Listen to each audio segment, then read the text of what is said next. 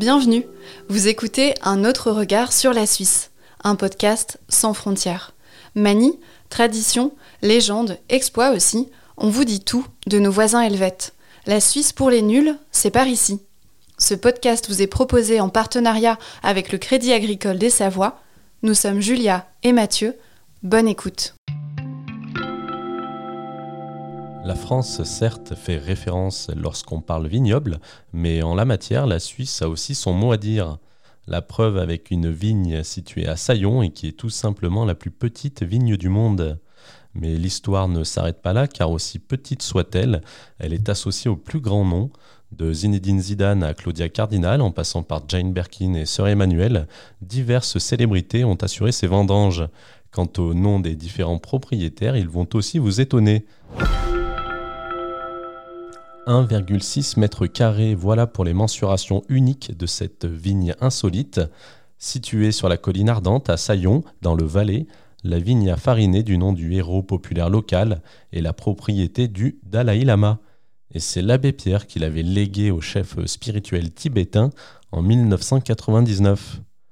Pour comprendre l'origine de cette vigne, il faut en connaître le premier propriétaire, l'acteur Jean-Louis Barrault, c'est lui qui incarna Joseph Samuel Farinet dans le film L'or dans la montagne en 1939, lui aussi qui créa cette vigne et lui donna son nom, en compagnie notamment de Léo Ferré et Gilbert Bécaud.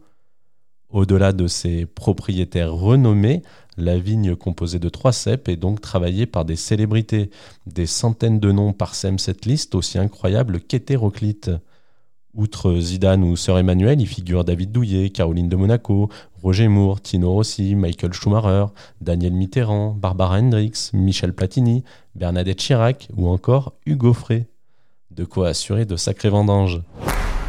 Chaque année, une cuvée est élaborée par des mains non pas expertes mais qui confèrent au breuvage une grande valeur.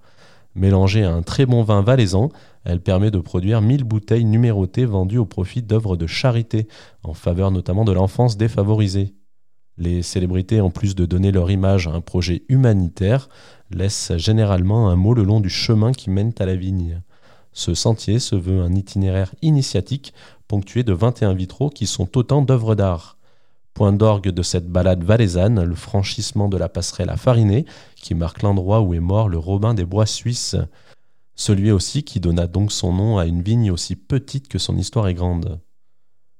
À noter enfin que la vigne la plus petite au monde est non seulement liée à des noms très connus, mais elle est aussi entourée de pierres provenant d'endroits aussi emblématiques les uns que les autres. Car cette vigne, de par son histoire, attire forcément des curieux, des pèlerins même, venus du monde entier et qui déposent des pierres provenant tantôt de la muraille de Chine, tantôt des pyramides d'Égypte ou encore du mur de Berlin. L'anecdote est relatée par l'Office de tourisme de Saillon, dont les bains ne sont donc pas la seule bonne raison pour y séjourner. Dans un prochain épisode, nous partirons à la découverte de produits peut-être moins enivrants qu'un bon vin, mais typiquement suisses. Promis, ça sera de la dynamite.